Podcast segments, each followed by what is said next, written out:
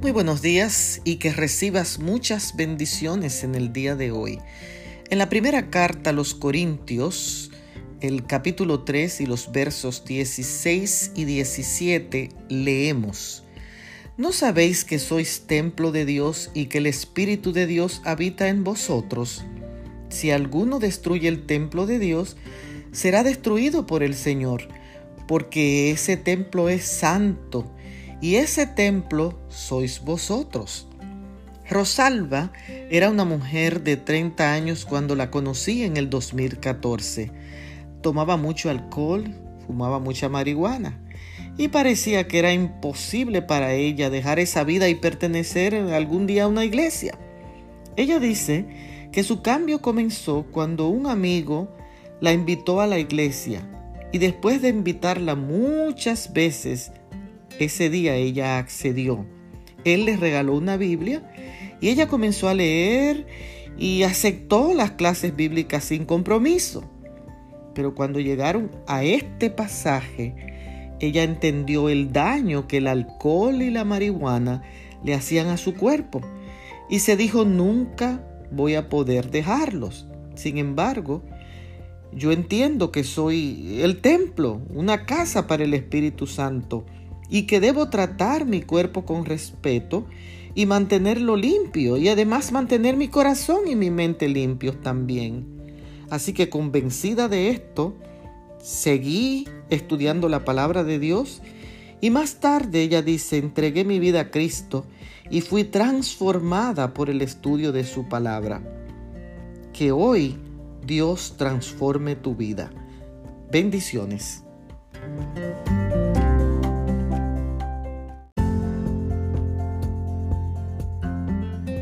Muy buenos días y qué bueno que estás escuchando nuestros audios. En el libro de Éxodo, el capítulo 20 y el verso 2, leemos lo siguiente.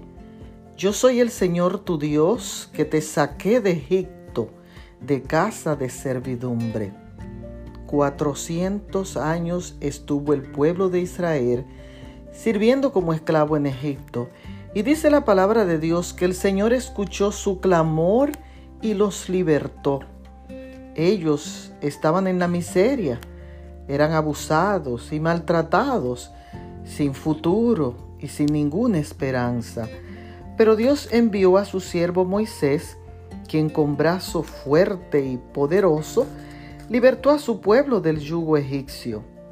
Hoy en día, nosotros vivimos la misma experiencia gloriosa porque estábamos hundidos en el pecado y al igual que Israel, vagábamos por un mundo sin esperanza.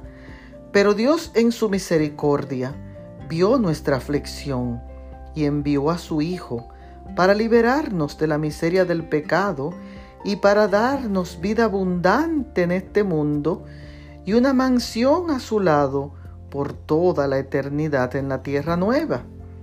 Qué maravilloso es nuestro Dios. Recibe hoy su liberación. Bendiciones.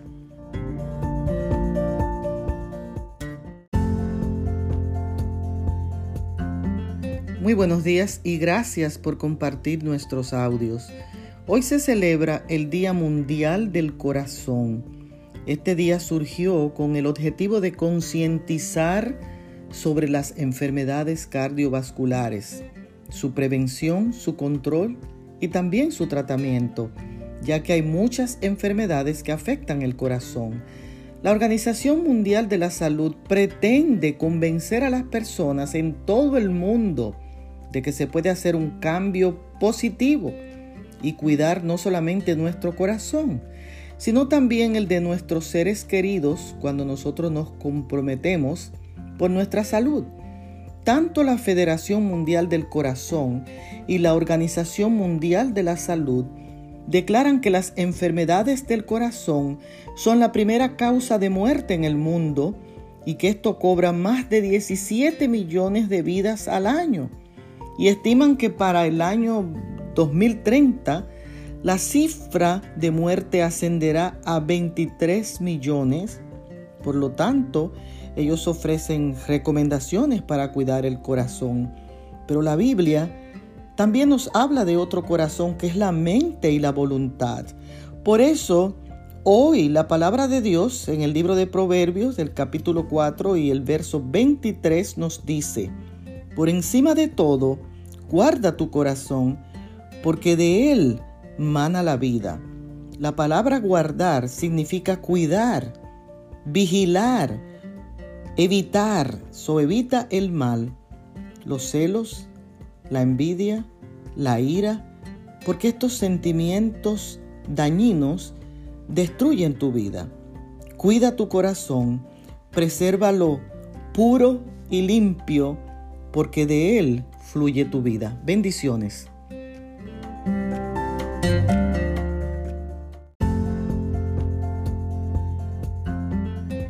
Buenos días y que tengas un hermoso despertar. En la carta a los romanos, el capítulo 12 y el verso 2, el apóstol Pablo nos dice, no os conforméis a este siglo, sino transformaos por medio de la renovación de vuestro entendimiento, para que comprobéis cuál es la buena voluntad de Dios, agradable y perfecta. Renovación. Renovación significa volver algo a su primer estado, dejarlo como nuevo, sustituir una cosa vieja por otra nueva de la misma clase. Pero para el cristiano, renovación significa un cambio, un cambio de mente, un cambio de vida. Los escritores Enrique Chay y Frances Gelaber ofrecen una receta para la renovación permanente y presentan cuatro puntos. El primer punto, mantener la esperanza a pesar de los problemas que debamos afrontar. El punto dos, vivir para el presente y para el futuro, más que soñar con el pasado. El punto tres, renunciar a toda forma de egoísmo, combatir la mediocridad y cultivar una constante superación. Y el punto cuatro, conservar un espíritu radiante mediante la fe en la providencia. Dios te bendiga.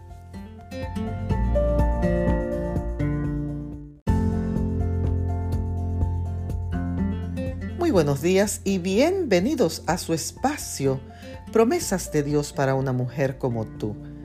El Día Mundial de la Sonrisa se celebra hoy, primero de octubre, y fue proclamado por Harvey Ball, el creador del símbolo Smiley Face o carita feliz.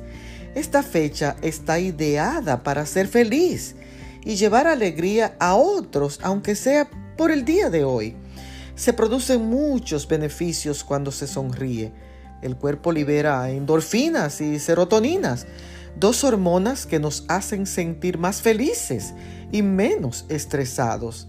Sonreír es gratis, es contagioso y nos genera seguridad en sí mismos y en los demás también. Mejora nuestro humor y ayuda al corazón. Mejora las defensas y la salud cardiovascular. Se vive por más tiempo. Se supera el miedo y uno se relaja. Por eso, en el libro de los Salmos, el Salmo capítulo 126 y el verso 2 nos dice, entonces nuestra boca se llenó de risa y nuestra lengua de alabanza. Entonces dijeron entre las naciones, grandes cosas ha hecho el Señor por ellos. Hoy yo puedo reír y alabar por las bendiciones que he recibido de parte de Dios. ¿Por qué no celebra este día llevando alegría al que la necesite? Usted podrá sentirse mejor y hará sentir mejor al otro. Dios te bendiga.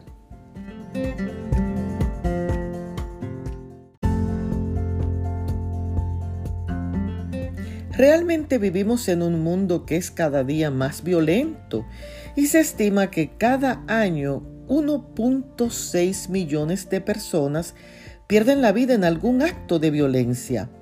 Hoy, 2 de octubre, se celebra el Día Internacional de la No Violencia. Este día fue decretado por la Organización de las Naciones Unidas. Esta fecha fue escogida en honor al líder de la independencia de la India, el abogado pacifista Mahatma Gandhi, quien se destacó por su rechazo a la violencia y quien luchó por la paz y la tolerancia. El propósito de este día es educar y concientizar a las personas de que se pueden lograr grandes cosas sin llegar a la violencia. En la segunda carta a los tesalonicenses, el capítulo 3 y el verso 16 podemos leer, y el mismo Señor de paz os dé siempre paz en toda circunstancia. El Señor sea con todos vosotros. Paz significa bienestar, es sentirse pleno, es vivir en armonía y es vivir en tranquilidad también. Cristo Jesús, quien fuera llamado el príncipe de paz, vino a establecer paz del ser humano con Dios. Y en cualquier circunstancia que estés viviendo, hoy Él te ofrece el regalo de la paz, porque Él es nuestra paz. Dios te bendiga.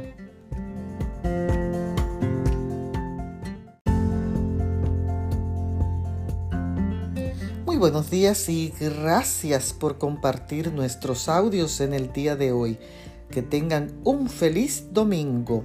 Leemos en el libro de Proverbios el capítulo 27 y el verso 19 que nos dice, en el agua se refleja el rostro y en el corazón se refleja la persona. Porque cuando tú tienes un corazón agradecido y feliz, en el agua se va a reflejar un rostro tranquilo, hermoso y gozoso. Por eso, al ser positivo y alegre, aprendes a amar, a comprender, a compartir, a elogiar a otros, a bendecir, a decir la verdad, a ser humilde y generoso, a ser paciente, a tener fe, a saber perdonar y a ser agradecido con el que te ayudó. Entonces el agua reflejará la paz y la honra que sale de un corazón amable, convertido y agradecido. Bendiciones.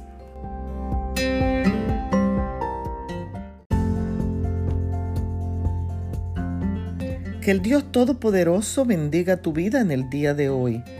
En la carta del apóstol Santiago, el capítulo 3 y el verso 16, leemos, Porque donde hay envidia y rivalidad, hay perturbación y toda obra perversa.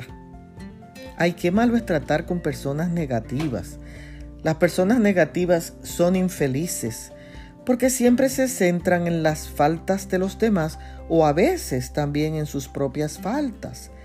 El negativo tiene tendencia a odiar, a criticarlo todo, a envidiar, a murmurar, a ser indiferente, a tener rencor, a tener tristeza, a ser orgulloso y arrogante, a ser egoísta y a mentir para ocultar su envidia. El texto de hoy nos dice que si una persona posee estas características, obra con maldad, con perversidad. Y además nos dice que esas actitudes negativas controlan los pensamientos y gobiernan nuestras vidas. Elige hoy dejar a un lado la negatividad, la envidia, la rivalidad y fortalécete como cristiano al optar por tener un cambio de actitud que agrade al Maestro. Dios te guarde.